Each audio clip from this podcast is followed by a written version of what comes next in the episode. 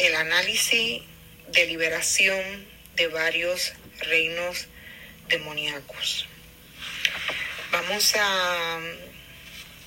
resumir basado en la observación de dos diferentes eh, liberaciones, en este caso mujeres las dos, eh, cómo se comporta eh, primero la persona número uno que fue libertada. ya hemos hablado anteriormente del caso de ella y qué es lo que podemos entender en cuanto al testimonio de esta mujer. Eh, no simplemente ella fue libertada, sino que a través de su liberación, eh, su familia también fue eh, bendecida y libertada, aunque sabemos que durante, perdón, la liberación, el demonio que se manifestó de alto rango hablaba de que habían cosas en la vida del esposo de esta mujer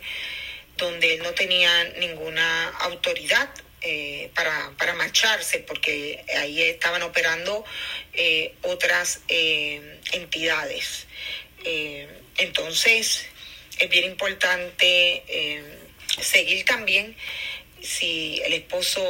recibió liberación y cuál es el testimonio de él, para verdaderamente completar el, análisis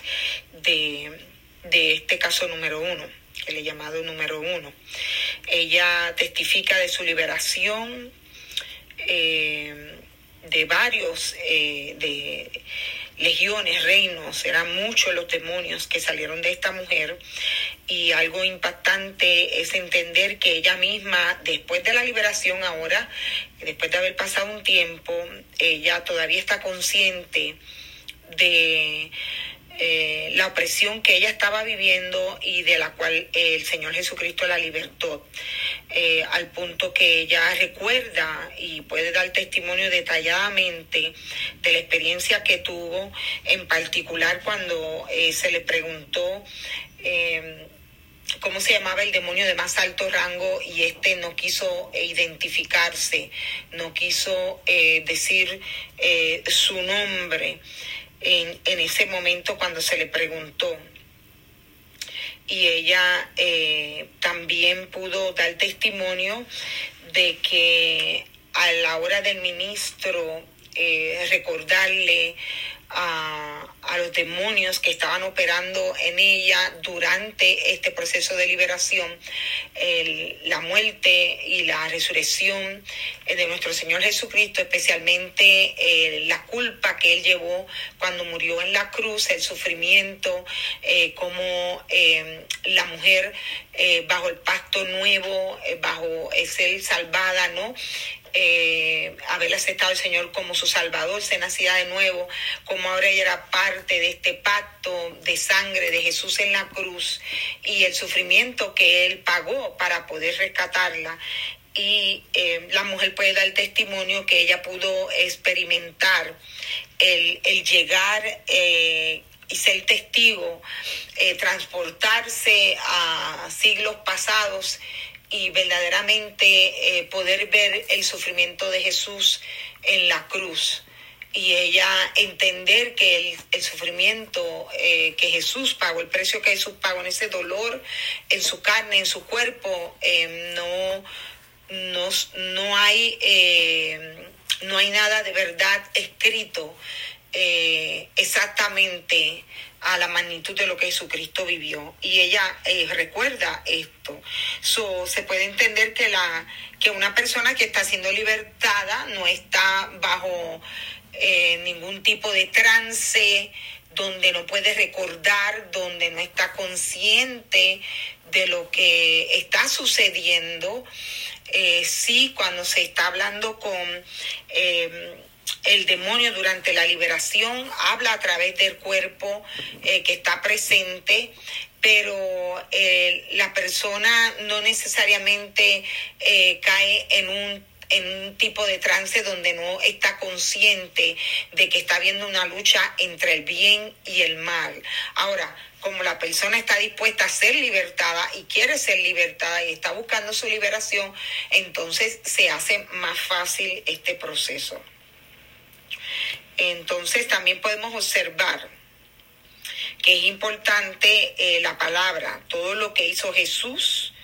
en la cruz es lo que hace que los demonios se quieran, comiencen y se quieran marchar. Eh, también eh, pudimos observar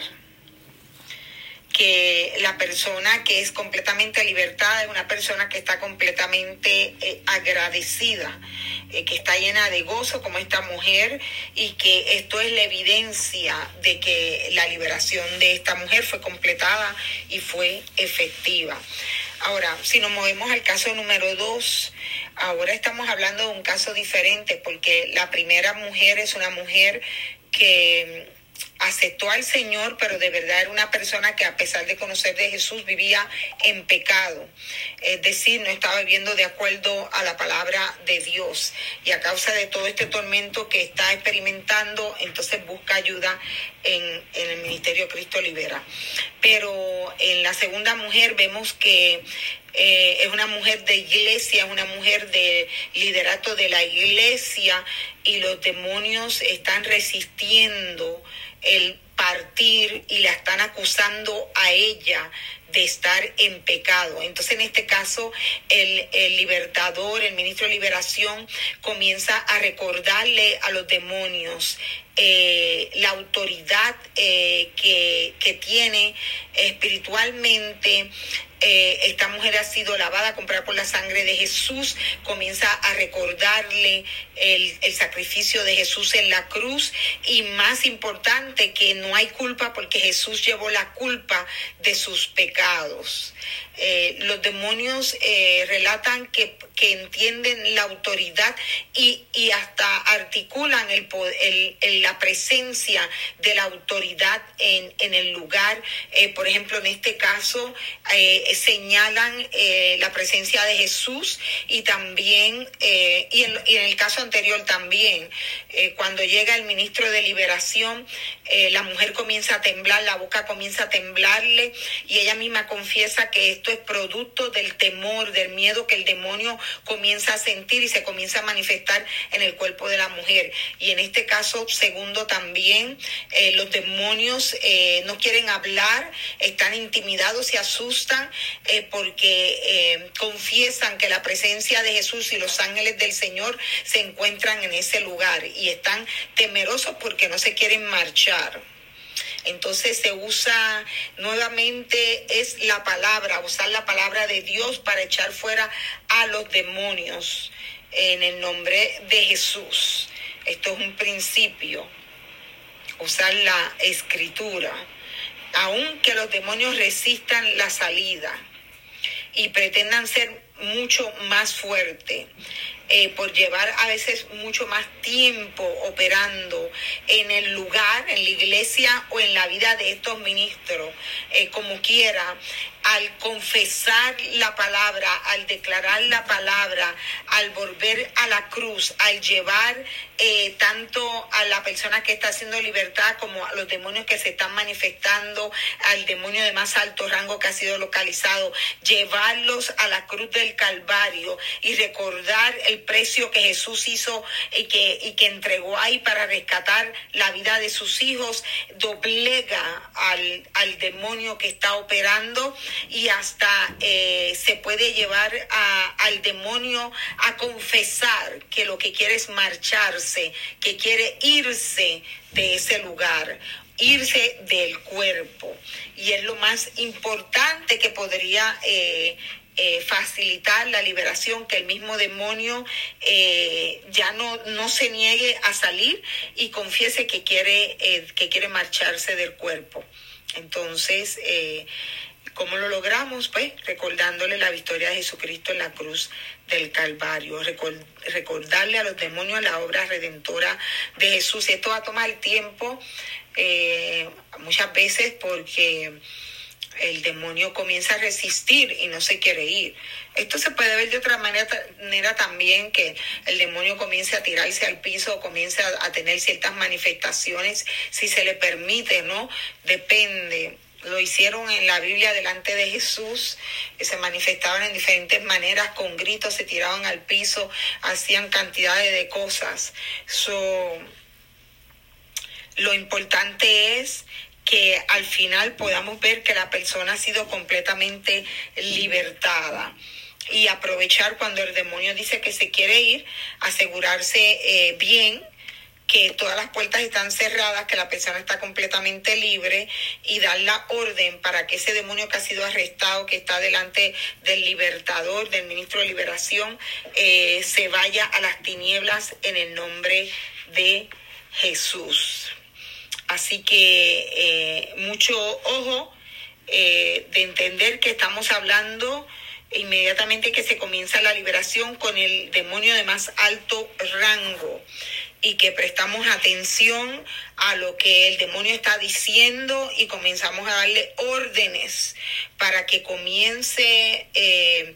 a salir de la persona en el nombre de Jesús, pero sin olvidar que esta persona tiene que haber aceptado al Señor Jesucristo, tiene que haber sido eh,